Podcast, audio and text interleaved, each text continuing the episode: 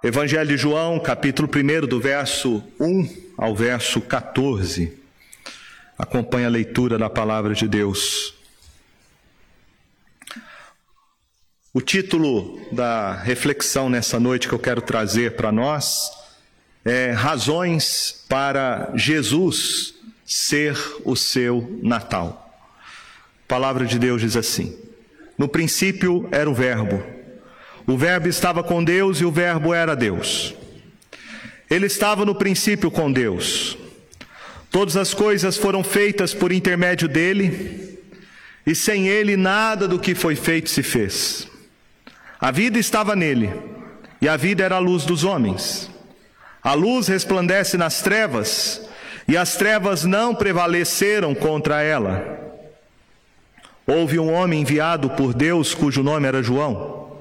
Este veio como testemunha para que testificasse a respeito da luz, a fim de que todos virem a crer por intermédio dele.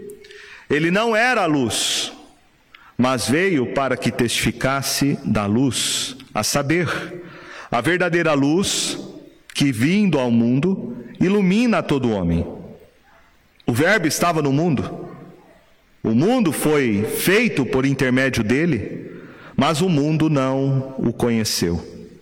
Veio para o que era seu e os seus não receberam.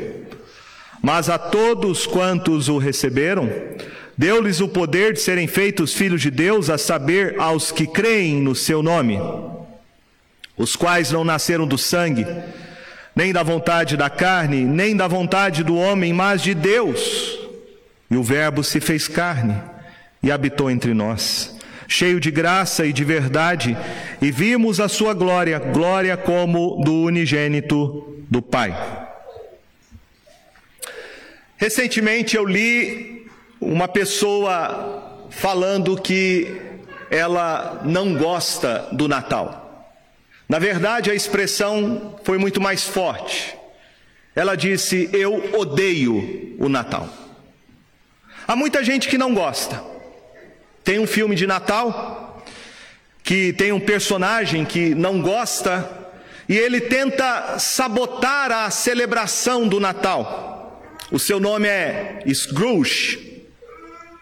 E ele é um personagem assim, uma pessoa que não gosta do Natal e quer de todas as maneiras fazer com que as pessoas não celebrem esta data. A Bíblia fala sobre um personagem, mas uma pessoa real uma pessoa que de fato odiava o fato de Jesus ter nascido. O nome dele era Herodes. Este rei, ele se sentiu ameaçado com o nascimento de Jesus e, em razão disso, ele ordena a execução de todos os meninos com menos de dois anos de idade. O propósito que ele tinha era matar o Senhor Jesus após o seu nascimento. Sabemos que isto foi frustrado pelo próprio Deus soberano que rege a história e que alertou José a respeito disso, fugindo com Maria e o pequeno bebê para o Egito. Sobre a celebração do Natal, você vai ter então esses dois lados: gente que gosta, gente que não gosta. E assustadoramente, tem crescido o número de pessoas que não celebram mais o Natal. Há uns tempos atrás eu li uma matéria num jornal que dizia que a Comissão Europeia queria substituir o termo Natal com outras palavras, para que o Natal não ferisse a cultura de outras pessoas que teriam uma tradição religiosa diferente. Agora, no final do ano, uma universidade na Inglaterra resolveu fazer um memorando orientando os professores a não falarem Feliz Natal, mas falarem boas festas ou tenha um bom inverno, coisas desse tipo. Que vivemos hoje é um plano, um plano que sempre houve, de desconstrução, de tentar substituir o que Deus fez na história. Um plano perverso, mas eu diria muito mais, um plano diabólico. Como Herodes, o diabo tem usado ao longo do tempo ideologias e governos para tentar varrer da história o maior acontecimento de todos, o nascimento de Jesus Cristo. Se eles não conseguem eliminar do imaginário das pessoas, eles tentam perverter o significado, tentam de alguma forma distanciar as pessoas do verdadeiro sentido que é a celebração. Dizendo que o Natal é apenas mais um feriado ou o Natal é apenas mais uma festa. Por isso eu quero chamar a sua atenção nessa noite para nós refletirmos sobre o verdadeiro significado do Natal. Nesse texto, diferentemente do relato de Lucas e de Mateus, João, ele nos fala não do nascimento de Jesus da perspectiva histórica, mas ele faz uma abordagem teológica sobre o que significou o nascimento de Jesus. Ele trata, portanto, o nascimento de Cristo numa interpretação teológica, falando que o nascimento dele foi a encarnação do Verbo divino. O Evangelho de João faz uma apresentação então cristológica.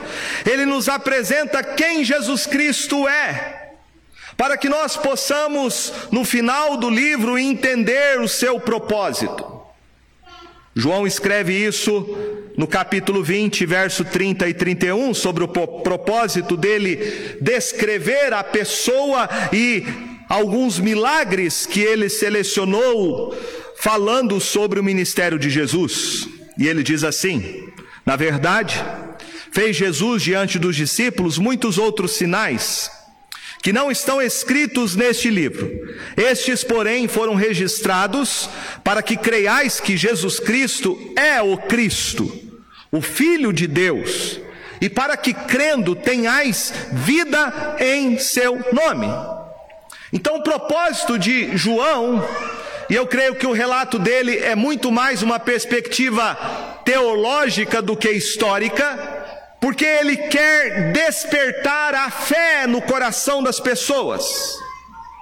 Ele quer que as pessoas creiam que Jesus Cristo é o Filho de Deus, aquele que foi prometido e enviado ao mundo, e que as pessoas crendo em Jesus Cristo, elas possam receber a vida eterna. Quando você olha para a história da igreja, você vai ver que houve vários movimentos que tentaram distorcer o significado da pessoa de Cristo Jesus. Há pelo menos três movimentos que representaram uma ameaça à compreensão acerca da identidade sobre a pessoa de Jesus. O primeiro deles era chamado gnosticismo. Gnosticismo foi um movimento sincretista que reunia conceitos gregos e conceitos cristãos, uma mistura. Eles faziam uma dicotomia entre a matéria e o espírito, uma divisão entre o mal e o bom. E para eles, Jesus não era divino. Jesus não havia ressuscitado em corpo, em carne dos mortos. Para eles, Jesus não possuía um corpo humano, ele tinha apenas uma aparência humana, o que era chamada de docetismo. Então, eles vão dizer que Jesus era um homem como qualquer outro. Nasceu como homem de José e Maria, não por obra do Espírito Santo, mas nasceu de forma natural, e que Jesus recebeu o Cristo divino no seu batismo, e que o Cristo divino teria abandonado Jesus na sua morte de cruz. Portanto, eles não acreditavam no que João aqui nos fala, que o Verbo de Deus se fez carne. Eles negavam a plena divindade e, portanto, a plena humanidade de Jesus. O outro movimento era um movimento chamado ebionista. Este movimento surgiu no meio judaico, logo no primeiro uh, século, e eles diziam que Jesus era apenas um mero filho de José e Maria. Eles falavam isso no sentido de tentarem é, manter a integridade do monoteísmo, não acreditavam na trindade, portanto negavam a plena divindade de Cristo. Jesus, igualmente ao movimento gnóstico, eles diziam que ele apenas recebeu uma capacitação divina no seu batismo pelo Espírito Santo. Igualmente negavam a divindade de Jesus. E um terceiro movimento que surgiu na história da igreja chamado de arianismo. Este movimento dizia que Jesus era apenas e tão somente a primeira criação de Deus. Que Jesus é uma criatura perfeita, distinta da criação, mas que ele veio à existência pela vontade do Pai. Eles não criam que Jesus tinha a natureza divina e que ele era apenas e tão somente a primeira criação de Deus. Esses movimentos que surgiram na história da igreja tentaram fazer uma nova interpretação sobre a pessoa de Jesus. Quando nós lemos essa carta aqui de João, João nos apresenta quem é Jesus Cristo. E ele nos responde a pergunta mais importante. A pergunta que Jesus fez um dia para os seus discípulos. E a pergunta de Jesus foi: Quem eu sou para vocês? E a mesma pergunta que devemos fazer nessa noite: Quem é Jesus Cristo para você? Qual é a confissão que você faz a respeito dele? O que você crê sobre a sua pessoa? Eu quero convidar você nessa noite então para pensarmos juntos a partir do Evangelho de João, quais são as razões para Jesus ser, confessa ser confessado, crido e celebrado por nós neste Natal. Primeira razão, João vai nos dizer que Jesus é o Verbo de Deus. Ele diz: no princípio era o Verbo, o Verbo estava com Deus o Verbo era Deus. Quero primeiro chamar a sua atenção para essa palavra, verbo, ou em algumas outras traduções, a palavra. A coisa mais importante que nós sabemos é que este verbo, verso 14, se fez carne e ele habitou entre nós. Em Hebreus capítulo 1, do verso 1 e 2, diz que Deus nos falou no passado aos pais pelos profetas, mas que nos últimos dias ele nos falou pelo Filho, a quem ele constituiu herdeiro de todas as coisas, pelo qual também fez o universo. João, aqui, quando diz que Jesus é o Verbo de Deus, ele está afirmando que toda a revelação, toda a verdade, todo o testemunho, toda a glória, toda a luz, todas as palavras que saem de Jesus em sua vida, morte e ressurreição, tudo isso é o resumo da revelação de Deus. Ele é a palavra de Deus. Ele é o Logos divino. E quando João faz essa afirmação, ele nos fala quatro coisas acerca de Jesus Cristo como Verbo de Deus. Ele fala da sua pré-existência, em segundo lugar, da sua coexistência, em terceiro, da sua autoexistência e em quarto, da sua relação com o mundo. Veja, em primeiro lugar, a sua pré-existência. Ele diz: no princípio era o Verbo. No princípio. É a mesma declaração que você encontra em Gênesis capítulo 1, verso 1. Quando diz: No princípio criou Deus os céus e a terra. A primeira coisa que João está falando para nós é que Jesus Cristo é o Criador do universo. Por isso ele diz, no verso de número 3: Todas as coisas foram feitas por intermédio dele, e sem ele, nada do que foi feito se fez. Então, quando ele fala no princípio, significa antes de existir qualquer coisa criada, o Verbo já existia. Verso 2 ele diz: Ele estava no princípio com Deus. Jesus Cristo não passou a existir no nascimento dele numa manjedoura. Ele já existia.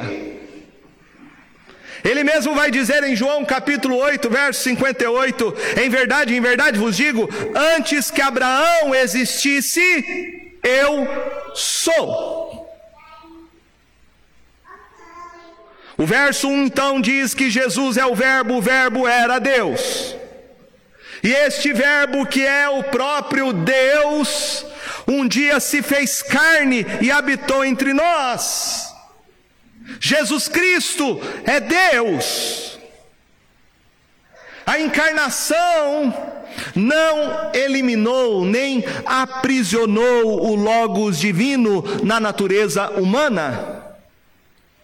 Por isso, o Natal é o maior mistério e o maior milagre de todos os milagres que já aconteceram. É a encarnação do Verbo. Significa Deus veio em carne humana. Exatamente isso que o anjo Gabriel disse para José e Maria. Para José, o anjo disse em sonho: Jesus foi gerado pelo Espírito Santo em Maria. E para Maria, o anjo disse em Lucas 1,35: Descerá sobre ti o Espírito Santo, e o poder do Altíssimo te envolverá com a sua sombra. Por isso também o ente santo que há de nascer será chamado Filho de Deus. Jesus não passou a existir na sua concepção, ele já existia porque ele é Deus, ele não foi criado, ele é o Verbo divino. E esta é a confissão que eu e você devemos fazer sobre Jesus. Que Jesus Cristo é Deus. É por isso que nós o adoramos. Se Jesus Cristo fosse apenas um homem, nós estaríamos cometendo o maior pecado de todos que a Bíblia chama de idolatria. Nós adoramos a Jesus Cristo porque Ele é Deus, porque Ele é um ser divino que veio do próprio Deus que sempre existiu com o Pai desde a eternidade. E esta é a confissão que nós devemos fazer, como Tomé um dia confessou. E após a ressurreição de Jesus, ele disse em João 20, verso 28: Meu Senhor, Deus meu, Deus meu. Você crê que Jesus é Deus? Jesus disse em João 10, 33: Não é por obra boa que te apedrejamos, e sim por causa da blasfêmia, pois sendo tu homem, te fazes Deus a ti mesmo. Veja que era por causa que Jesus declarava ser o próprio Deus, que os judeus o apedrejavam ou tentavam matá-lo. Não era por causa dos milagres que Jesus fez, mas porque ele dizia que era Deus encarnado. Porque Jesus é Deus encarnado? Porque ele deve ocupar a centralidade da nossa celebração. João fala-nos não só que Jesus é Deus, mas ele também fala da sua coexistência, o seu relacionamento com Deus Pai. Por isso ele diz: no princípio era o Verbo, e o Verbo estava com Deus. Jesus tem um relacionamento único com o Pai, a primeira pessoa da Trindade. Ele é o seu Filho unigênito. Ele é a imagem de Deus, ele reflete perfeitamente tudo que Deus é. Jesus tem a mesma essência que o Pai. Ele e o Pai são um, têm os mesmos atributos divinos, mas são duas pessoas e o mesmo Deus. Quando João aqui declara que Jesus é o Filho unigênito, ele está falando da sua procedência e não da sua origem. A expressão unigênito significa gerado, mas Jesus não foi gerado no sentido de que ele passou a existir, ele é gerado porque ele tem a mesma natureza que o Pai. Ele é verdadeiro Deus de verdadeiro Deus. É em razão disso que nós rejeitamos qualquer conceito que tenta negar ou diminuir a natureza divina de Jesus. Jesus é Deus, porque Ele, o Pai, tem a mesma substância, Ele, o Pai, tem os mesmos atributos que definem características próprias da divindade.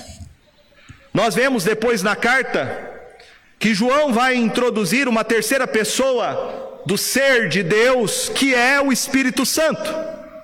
E então nós vamos ter todo o conceito desenvolvido na história e na teologia da igreja do que é chamado de Trindade. Trindade não são três manifestações de Deus. Trindade é a declaração bíblica e misteriosa de que Deus é um, mas que ele coexiste em três pessoas. Pai, Filho e Espírito Santo. O Pai é Deus, o Filho é Deus, o Espírito Santo é Deus. Mas o Pai não é o Filho, o Filho não é o Espírito e o Espírito não é o Pai. Três pessoas distintas, mas três pessoas que são o único Deus. Três pessoas que têm a mesma essência, a mesma natureza, que são coeternas, consubstanciais, iguais em poder, em glória e majestade.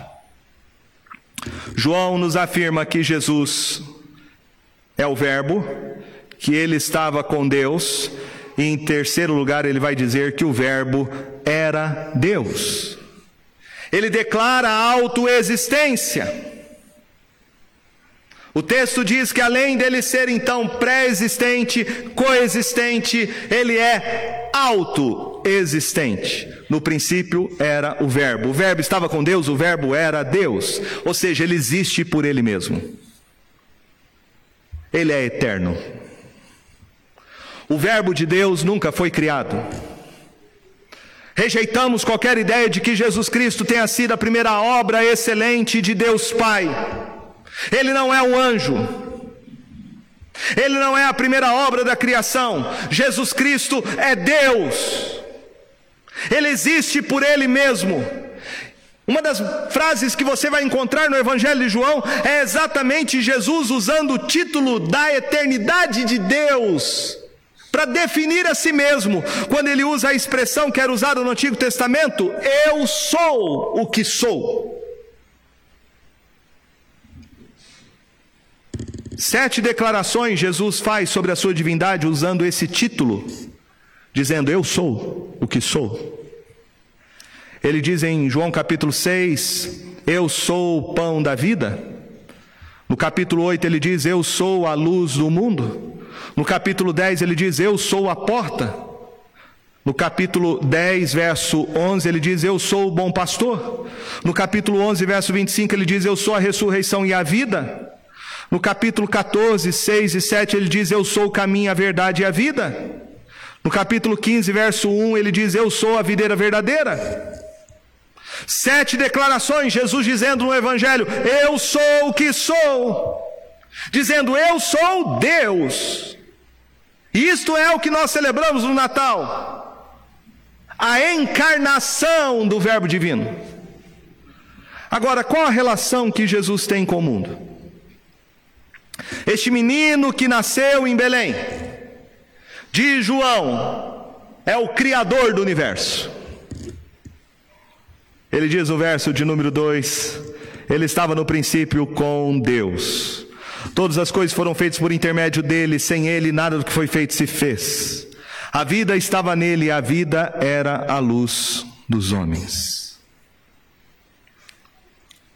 O Natal tem uma singeleza e humildade, exatamente porque o Verbo, Deus, se fez carne.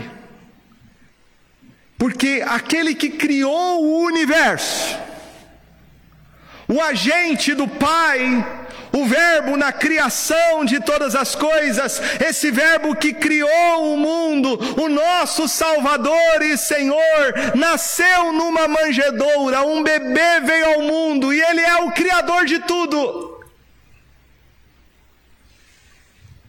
Houve uma heresia que ainda é corrente nos nossos dias, que eu já citei, chamada arianismo. E os seguidores de Ario desenvolveram o que é chamado de arianismo, e esta corrente de pensamento nega a divindade de Jesus. Dizem que Jesus Cristo é apenas a primeira criação do Pai, a sua primeira obra, e João aqui está contrariando esse pensamento. Porque ele diz: todas as coisas foram feitas por intermédio dele, e sem ele nada do que foi feito se fez.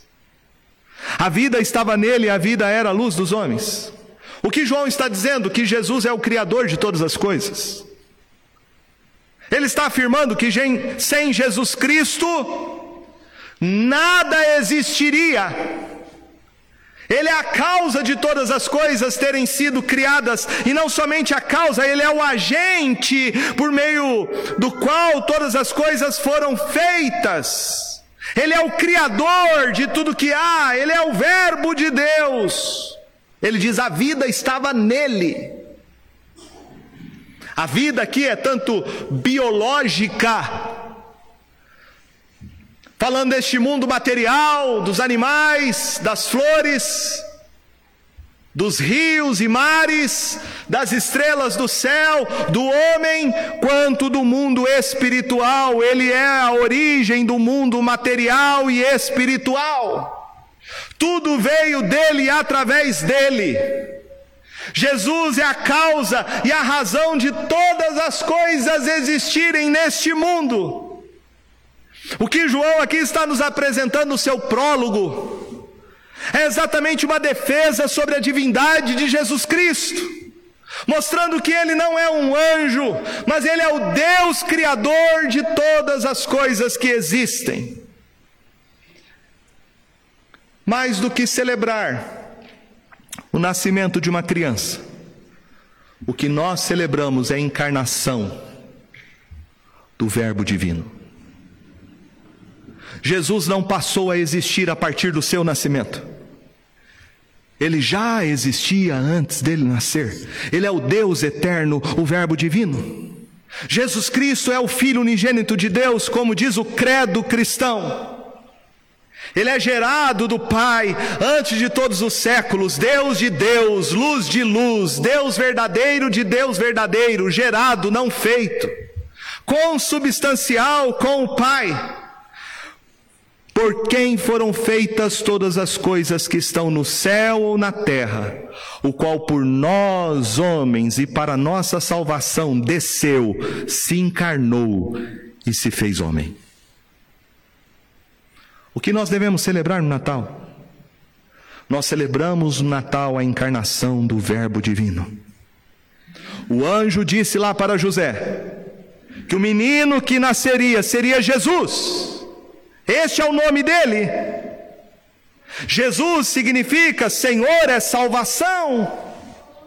E Senhor é o nome para Deus no Antigo Testamento, o nome Yahvé.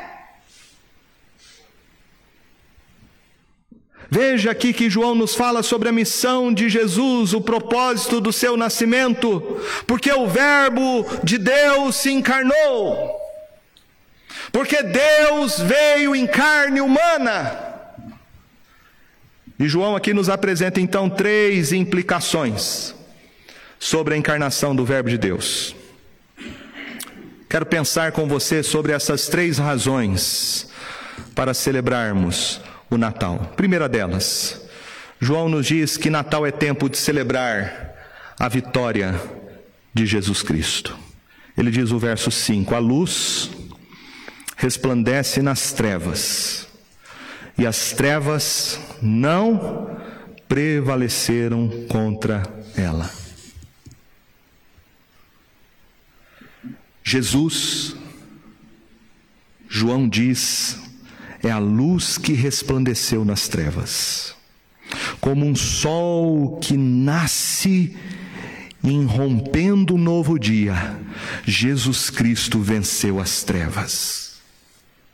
Ele é a semente da mulher, a semente da mulher que foi prometida para o primeiro casal, Adão e Eva, logo depois do pecado, o que é chamado da promessa do Evangelho ou do proto-evangelho.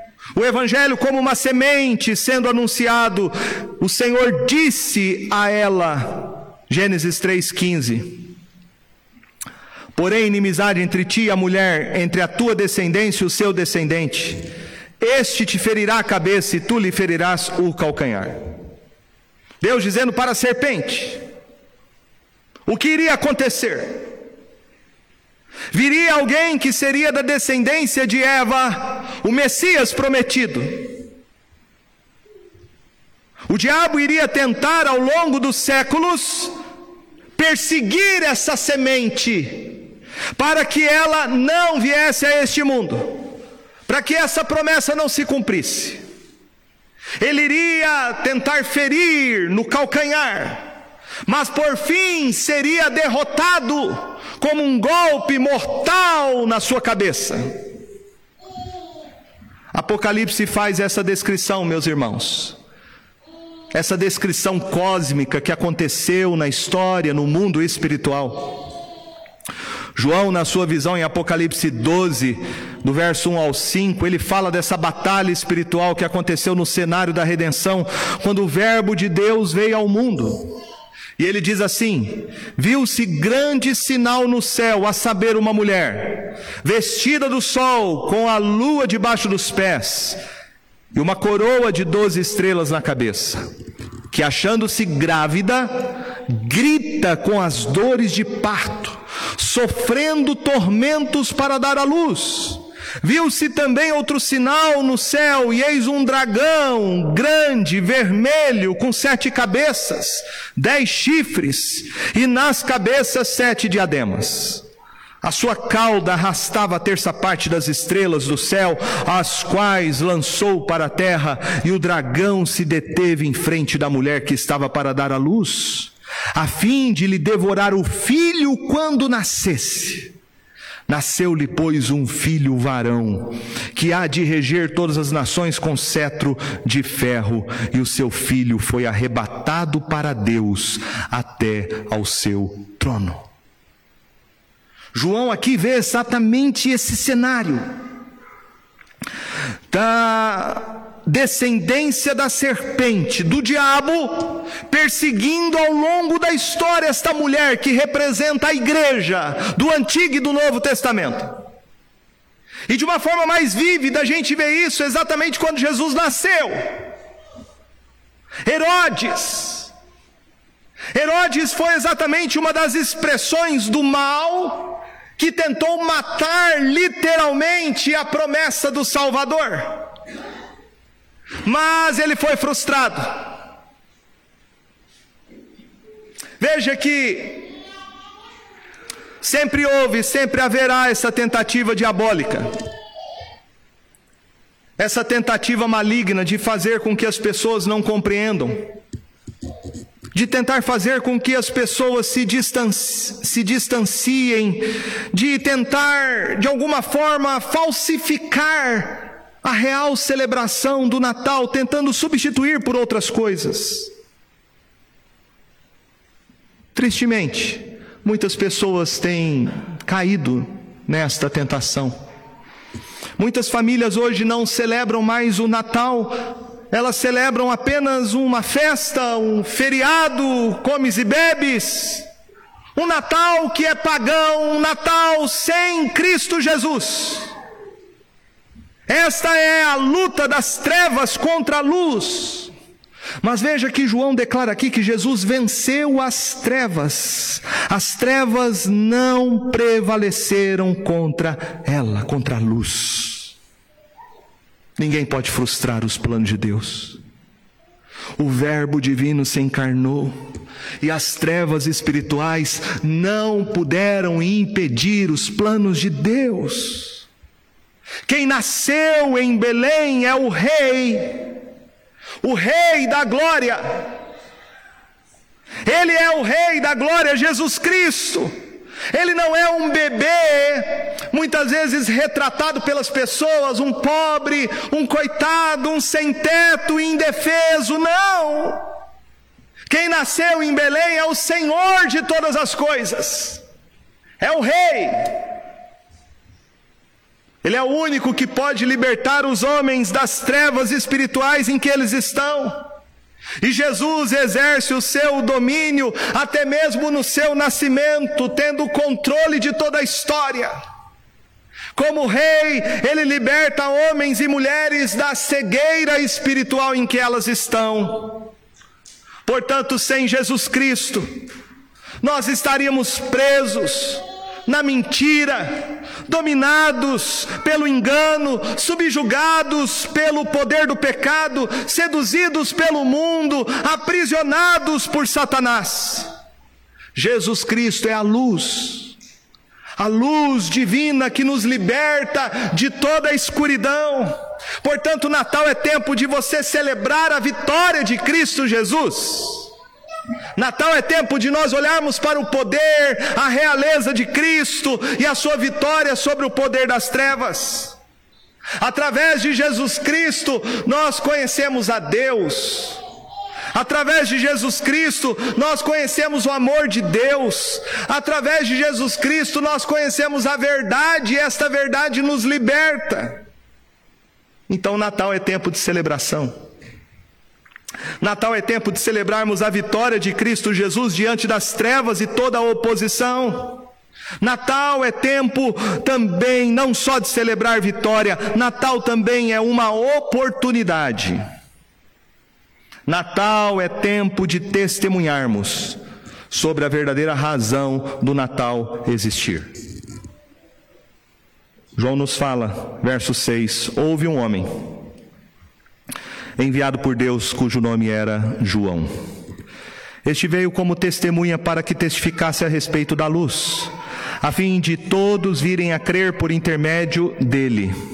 Ele não era luz, mas veio para que testificasse da luz, a saber, a verdadeira luz que vindo ao mundo ilumina todo homem. O Verbo estava no mundo. O mundo foi feito por intermédio dele, mas o mundo não o conheceu. Veio para o que era seu e os seus não o conheceram. João, aqui, após falar do Verbo divino, ele fala sobre João, o profeta, o último profeta do Antigo Testamento.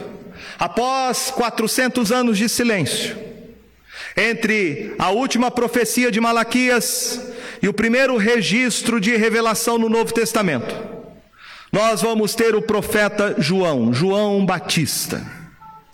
Ele havia sido profetizado como sendo aquele que viria preparar o caminho do Salvador, Cristo Jesus.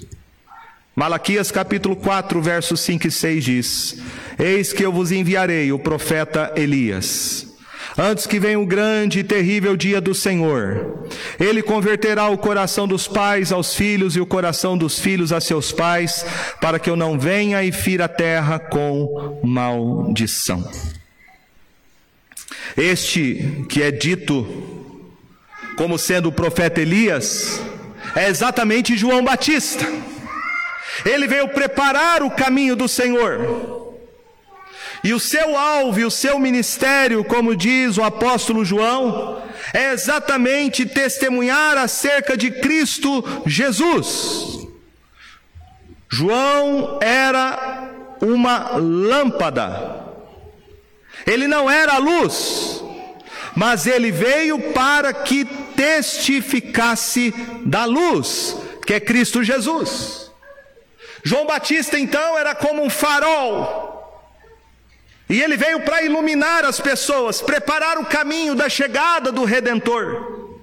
Ele veio como um farol, apontando para o único que pode libertar as pessoas das trevas espirituais.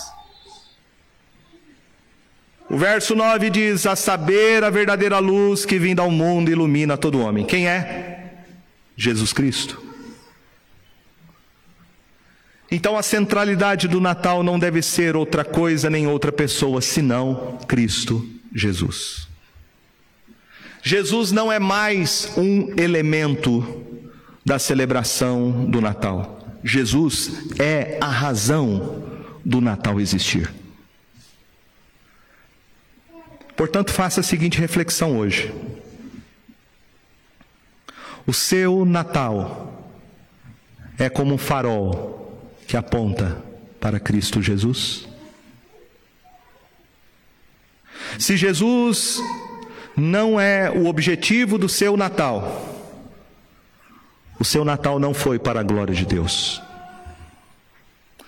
Eu creio que muita gente tem que se arrepender disso nesse dia.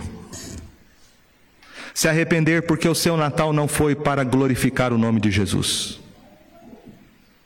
O problema do Natal é que às vezes nos importamos com coisas que não são importantes. O Natal pode ter tudo e ao mesmo tempo não ter nada. O Natal pode ter comida, muita bebida, presentes, decorações, luzes. Mas se o Natal não tiver Jesus, não foi Natal.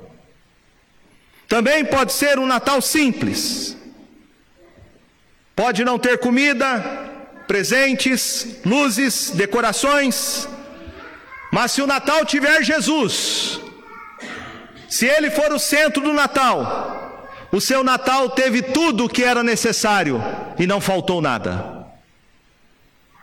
Natal é tempo de nós celebrarmos a vitória de Cristo. Natal é tempo de nós testemunharmos como faróis que apontam para Cristo Jesus.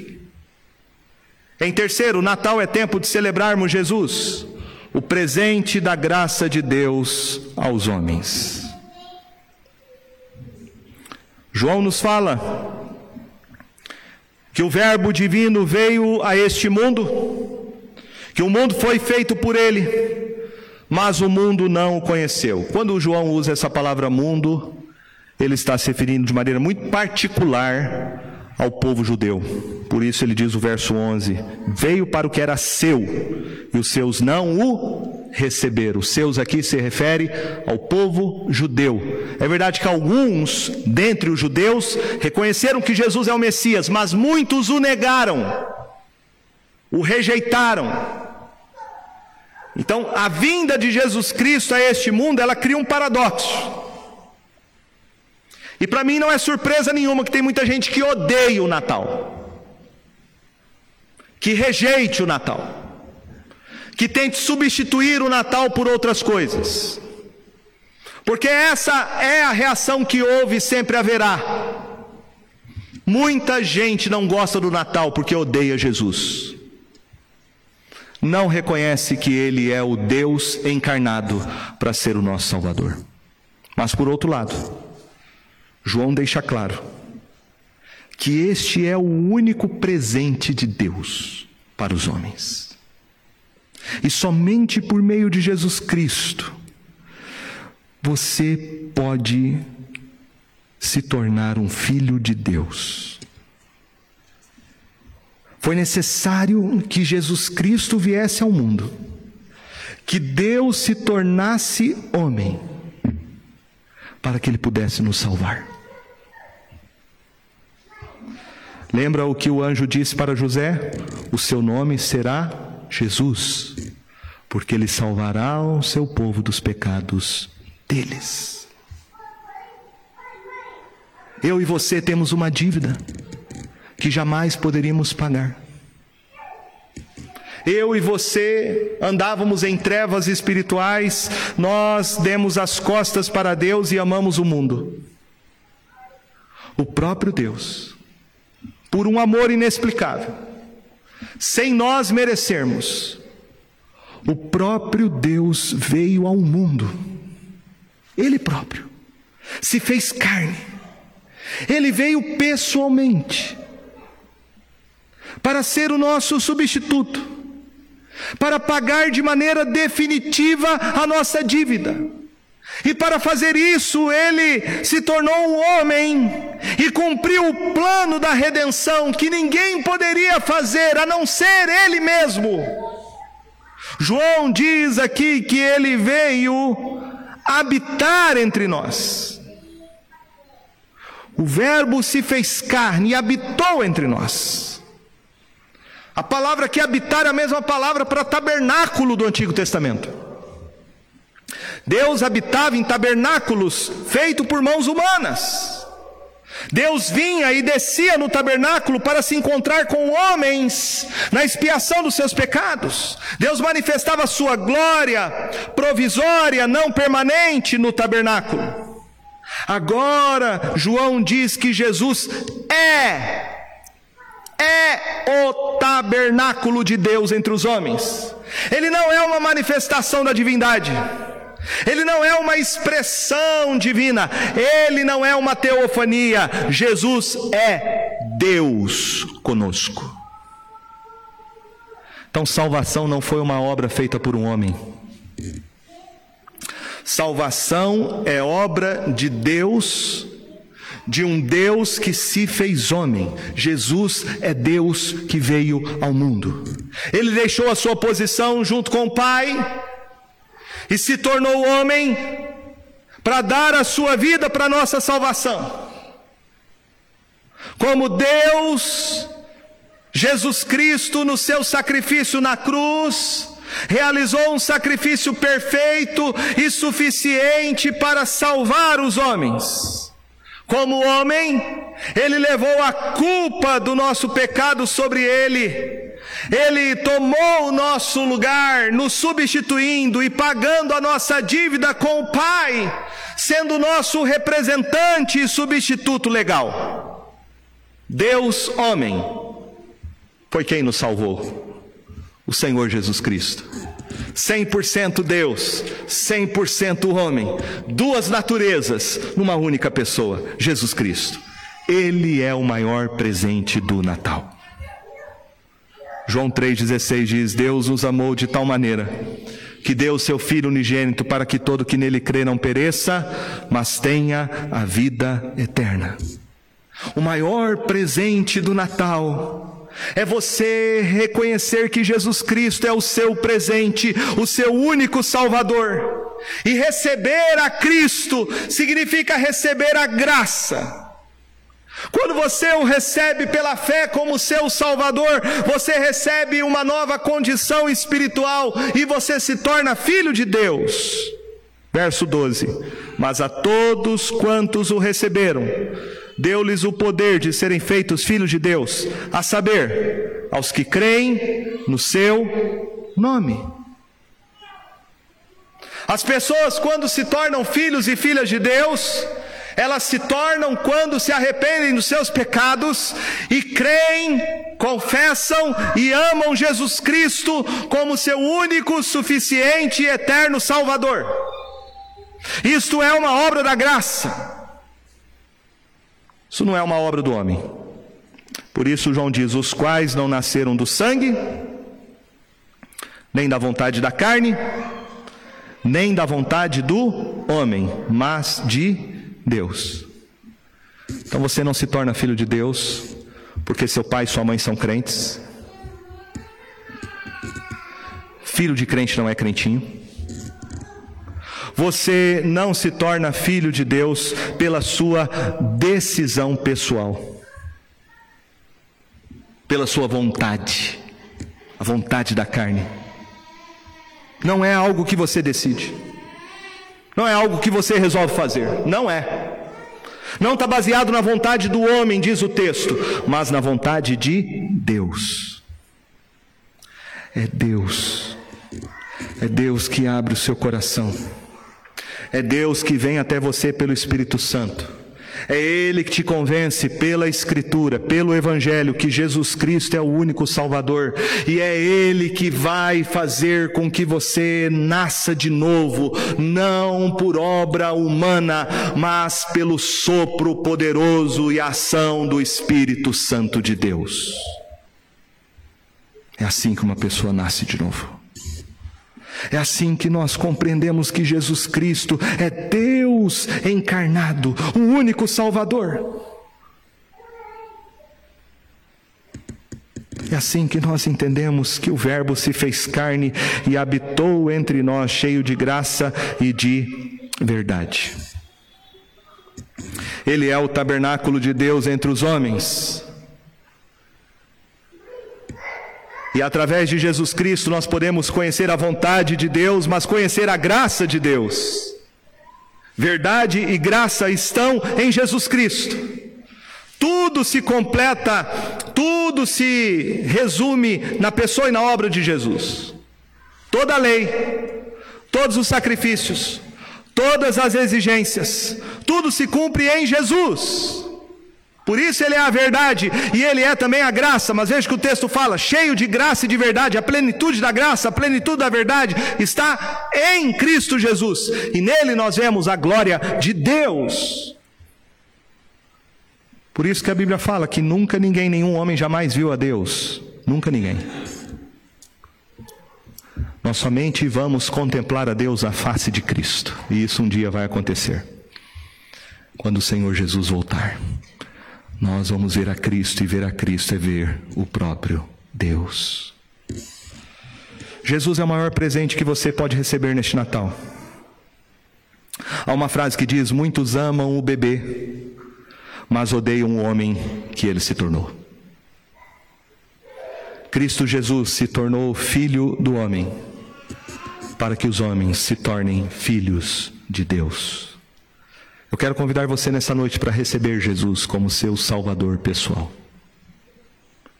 Como o presente que Deus te deu, sem você merecer.